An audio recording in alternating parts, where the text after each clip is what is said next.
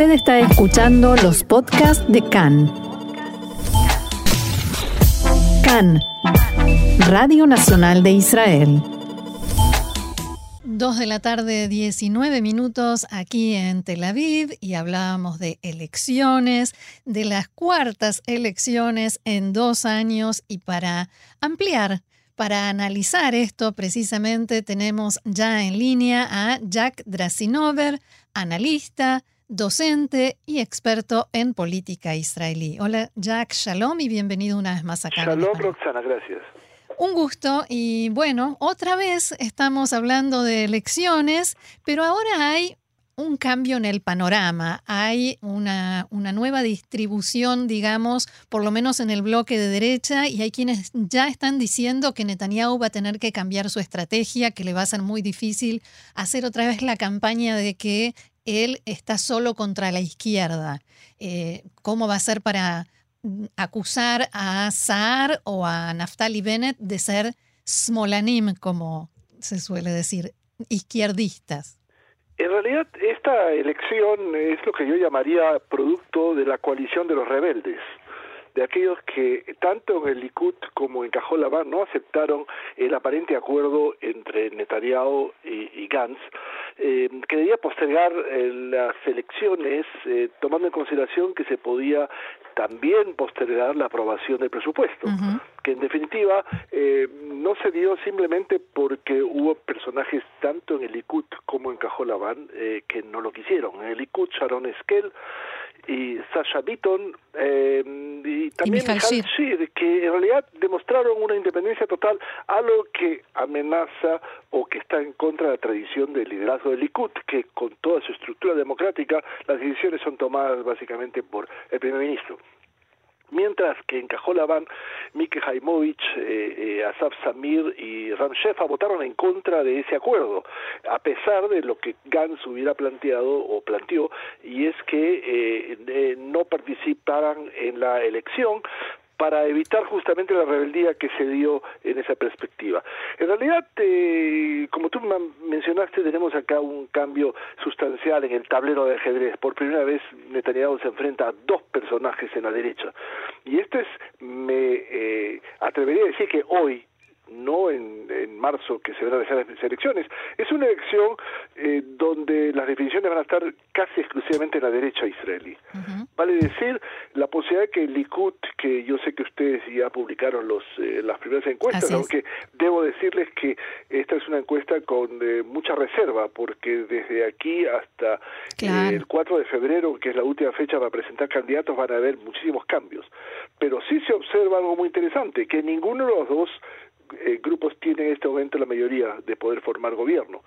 Eh, de, Netanyahu porque eh, en la coalición que él tiene llegaría prácticamente a 58 bancas, eh, que no le alcanza, mientras que eh, eh, SAR, del cual vamos a poder comentar un poco, pudiera llegar a 62 bancas, pero para eso tendría que hacer una coalición casi casi de, de pared a pared, es decir, incluyendo personajes como Lieberman y la lista unificada, que eh, nunca se han puesto de acuerdo prácticamente en ningún caso.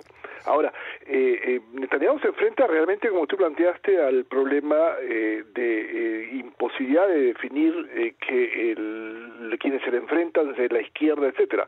Pero ya anoche vimos en su aparición en la televisión el cambio de táctica de Netanyahu, que es acusar prácticamente a la izquierda dominando, dominando el sistema jurídico israelí, etcétera, uh, simplemente porque el problema motivador de esas elecciones definitivamente eh, ha sido el, eh, el de Netanyahu, eh, del cual impedir básicamente que eh, se proceda al proceso judicial al cual se tiene que enfrentar.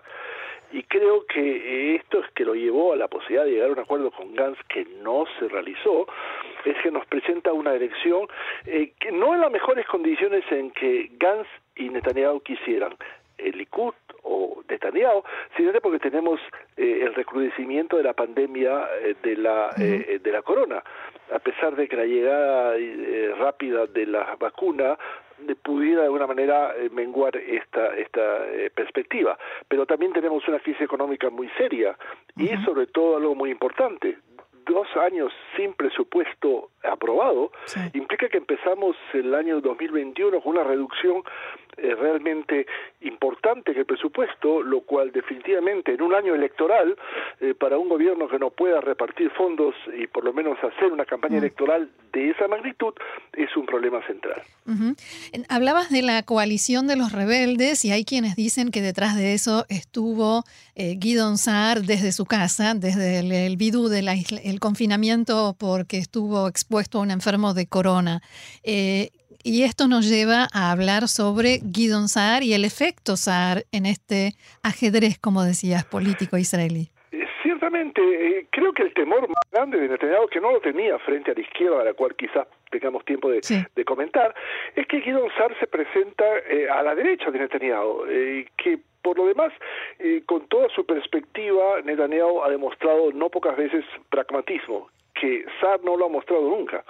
Entonces, una persona que entiende que va a presentar su programa como SAR solamente en el aspecto doctrinario, va y tiene hoy día un público muy diverso, interesante que lo apoya. Por un lado, la vieja guardia del Likud o del partido Gerut o eh, del movimiento revisionista, aquellos que doctrinariamente estuvieron con homenaje en Begin, por ejemplo, los beguinistas, que están hoy día desplazados totalmente de la estructura política de dirigencia del Likud. Pero por otro lado también, muy interesante, el centro izquierda que algunas personas se sienten atraídas por Guidon y dicen para sacar a Netanyahu yo voy a votar inclusive por el diablo, vale decir, eh, cualquier persona sin importarme su ideología. Lo interesante es ver qué va a suceder si en el próximo, las próximas semanas se presenta un candidato de centro izquierda eh, atractivo. Y entonces parte de la votación que hoy día plantea Guido Sar con 20 mandatos, eh, de acuerdo a la encuesta de ayer, eh, pudiera volver a buscar una alternativa en la izquierda y entonces bajaría. Y eso es quizá la esperanza que tiene eh, Netanyahu. Tiene otro temor Netanyahu, y es el hecho de que dentro del Likud se establezca una especie de quinta columna de personas que se queden en el Likud con Netanyahu, pero que apoyan a, que apoyan a Netanyahu, a, a Sar.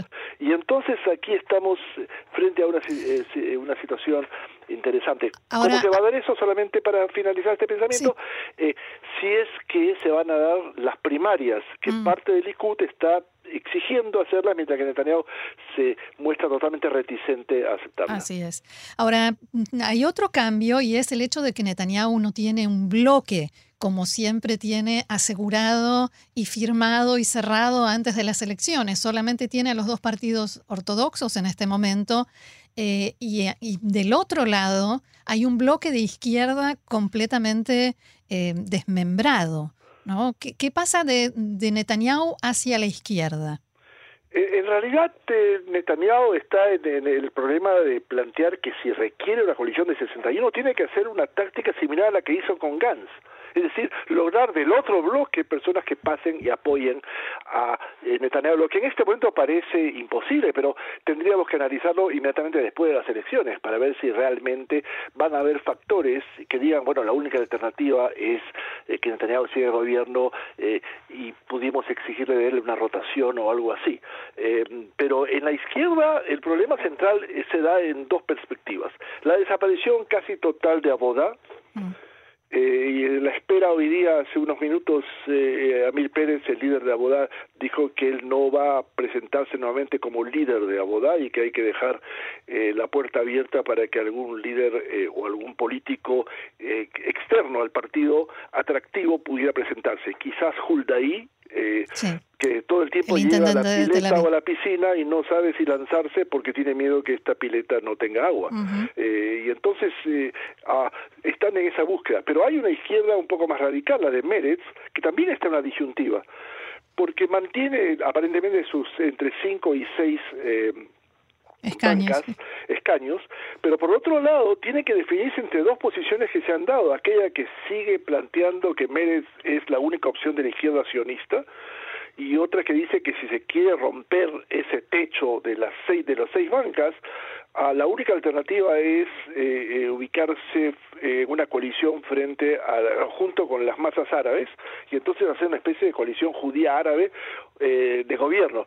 Lo que quedaría en la gran pregunta es qué pasa con la etiqueta sionista a la mm, lista de Mérez, que siempre ha sido tradicional en su perspectiva, y en eso hay dos bloques que realmente van a tener que llegar a una definición. Y por último, no olvidarse, la lista unificada, lo que erróneamente se llama como lista unificada árabe, a pesar que tiene un, un, eh, un, escaño judío, que en realidad está, ha bajado sustancialmente en la encuesta de ayer y que también tiene que definir si va a ir en una sola lista, que es una lista eh, realmente una ensalada, eh, si pudiéramos llamarlo así, de ingredientes que no son distinguidos, comunistas, eh, socialistas, islamistas y, personajes nacionalistas, naceristas inclusive, que tienen una sola perspectiva y es básicamente pasar el mínimo requerido para entrar a la Knesset, pero que esta vez tienen que enfrentarse a algo que hace mucho tiempo eh, ronda en el marco de la población árabe, y es nosotros somos listas que nos vamos a oponer totalmente y siempre a Netanyahu, o vale la pena entender que todos los sionistas son iguales, y entonces, eh, ¿por qué no podemos tener un acuerdo mm. con Netanyahu para obtener concesiones? Creo que esta es parte del análisis que también Netanyahu... ha comparte y que intenta dividir a esa lista. Esto ha sido el producto de las negociaciones o conversaciones de Netanyahu con, con, Mansur, Abbas. Así es. Muy bien, eh, Jack Drasinover, docente, analista, experto en política israelí. Esto va a dar mucha tela para cortar, así que volveremos a hablar sin duda. Muchísimas gracias y será hasta la próxima. Gracias, Roxana. Hasta la próxima. Shalom.